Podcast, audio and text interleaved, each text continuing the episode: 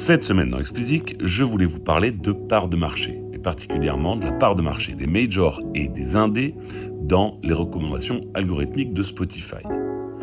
Music Tomorrow, qui est une société spécialisée dans la data et la musique, et dans laquelle je travaille, je tiens quand même à le préciser, a sorti une étude en partenariat avec Chartmetric qui plonge en profondeur dans le sujet, puisque nous avons analysé plus de 6000 playlists. Notre objectif, répondre à la question qu'on nous pose très souvent, les moteurs de recommandation favorisent-ils les majors au détriment des indés? Alors laissez-moi commencer par vous expliquer comment nous avons fait, parce qu'à première vue, c'est impossible de savoir comment analyser les dizaines de millions de playlists, de radios, d'autoplay et autres features personnalisées que propose Spotify. Mais en fait, en y regardant de près, il existe un endroit où regarder. Et cet endroit s'appelle Every Noise at Once. C'est une marque de playlist créée par un ancien de Spotify. Et en fait, là, chaque playlist va être une représentation algorithmique de chaque genre ou sous-genre existant sur Spotify. Ainsi, vous allez retrouver dans chacune des listes les titres les plus écoutés pour plus donc de 6000 d'entre eux. Ces 6000 genres viennent de la classification qui a été établie par The Econest. The Econest est une société en fait qui a été rachetée par Spotify en 2014 et qui était spécialisée justement dans ces classifications de genres et qui a servi de base au système de recommandation de Spotify.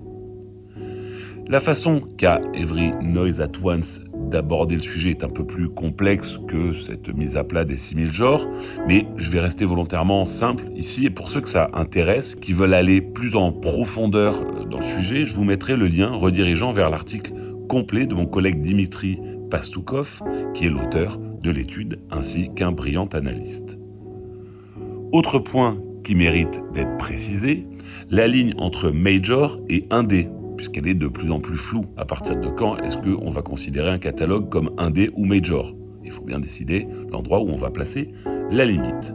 Donc on a décidé de considérer comme major tout, tout titre qui est sorti par un label major ou par toute structure appartenant totalement ou partiellement à une major. Bref, maintenant que vous savez comment on a fait, enfin dans les grandes lignes, hein, et les plus curieux, encore une fois, peuvent aller lire l'article complet, pardon, dont le lien est toujours en description. Bref, maintenant que vous savez comment on a fait, venons-en au fait, qu'avons-nous trouvé? Sans surprise, plus un genre est mainstream, plus la part de marché des majors est forte, et plus vous allez vers des niches, plus elle est faible. C'est une idée donc qui est assez communément admise dans l'industrie, mais au moins maintenant, on a la preuve de ce que cette idée est juste. Prenons les 10 genres les plus écoutés sur Spotify.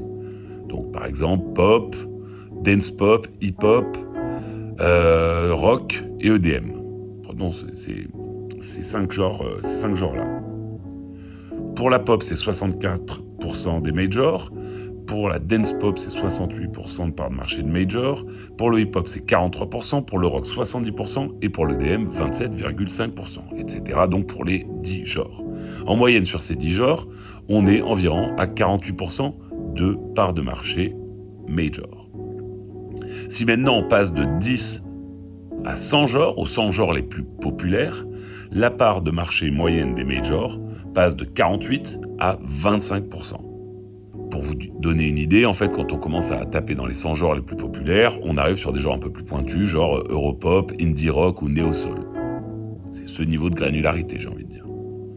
Donc, lorsqu'on se demande si les systèmes de recommandation avantagent les majors, la réponse est plutôt, voire clairement, non. Leur part de marché globale étant d'un peu plus de 70%, en y ajoutant Merlin, on voit bien qu'elles n'atteignent un tel niveau que dans certains des genres les plus populaires et encore difficilement. Alors bien sûr, le chiffre de 70% de part de marché globale, c'est-à-dire pas que sur les systèmes de recommandation, englobe les plus gros indés, hein, puisque ce sont ceux qui sont représentés par Merlin. Et les catalogues globalement distribués par les majors, ce qui est différent des catalogues des majors tels qu'on vient de les définir. Malgré ça, les résultats de l'étude démontrent assez clairement que l'idée selon laquelle les systèmes de recommandation favorisent les majors est fausse. Alors nous nous sommes ensuite amusés à regarder quels étaient les genres qui étaient les plus et les moins favorables aux majors. Alors rapidement, on a vu apparaître une notion géographique. Sans surprise, les majors règnent sur le UK et les US et les indés sont beaucoup plus puissants lorsqu'il s'agit de catalogues locaux et de genres du coup plus locaux. Il y a certaines particularités là-dedans, mais dans les grandes lignes, ça se vérifie vraiment. Ce qui est ensuite ressorti, c'est que les majors sont les plus puissantes pour des genres qui relèvent de la période pré-streaming, comme euh, par exemple classic, euh, classic rock pardon, ou Mellow Gold.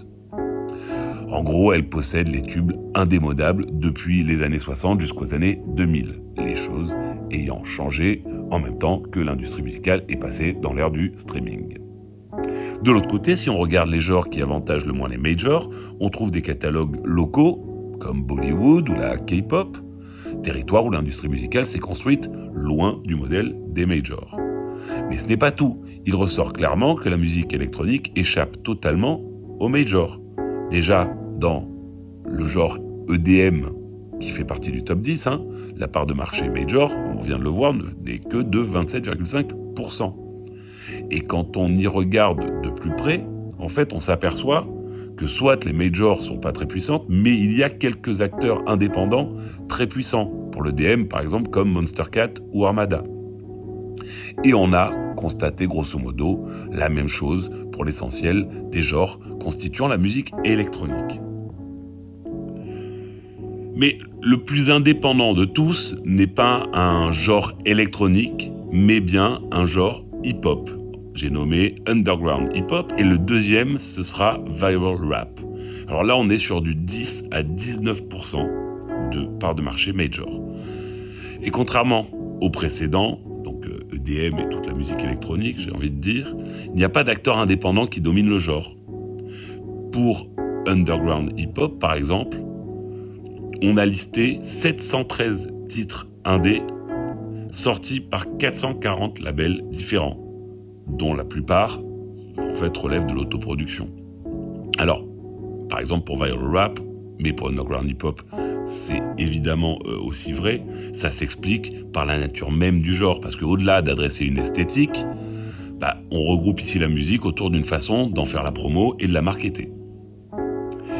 Enfin, nous avons essayé de voir quelle était la tendance dans le temps, en nous intéressant à l'évolution des titres composant les playlists Every Noise at Once sur les derniers mois. De juillet 2021 à décembre 2022, la tendance est évidente. Pour les 100 genres les plus populaires, on observe une baisse régulière de la part de marché major de un peu moins de 4 points, de 46% à un peu plus de 42%. En élargissant aux 500 genres, la tendance est la même. On voit donc que ce qui se passe sur la part de marché globale des majors se retrouve dans les systèmes de recommandation. Alors pour conclure, il ressort que les majors ne dominent pas autant que ce qu'il est communément admis et qu'il est certain qu'elles bénéficient d'aucun avantage structurel venant des systèmes de recommandation. Ce qui les avantage, en revanche, c'est de posséder les plus gros catalogues de Gold qui viennent dominer une majorité de genres particulièrement populaires euh, allant des années 60 aux années 2000. Et dès qu'on s'éloigne de ces genres-là et qu'on va sur des niches, on voit que les indés sont majoritaires et parfois très largement. La notion même de niche, d'ailleurs, dans ce contexte, est à remettre en question dans la mesure où le reggaeton ou la K-pop en étaient auparavant et n'en sont plus aujourd'hui. Et on voit pour la K-pop, là aussi par exemple, que de très gros indépendants dominent ces genres. Pour les genres les plus récents, comme viral rap, la concentration n'a pas encore eu lieu, mais on voit les majors investir déjà assez fortement dessus, voyant le potentiel, mais c'est pas sûr que la concentration se fasse comme ça. Il est également possible qu'un ou plusieurs indépendants parviennent à le dominer. Allez, c'est tout pour cette semaine. Comme d'habitude, si vous ne l'avez pas encore fait, abonnez-vous à la newsletter, le lien est en description.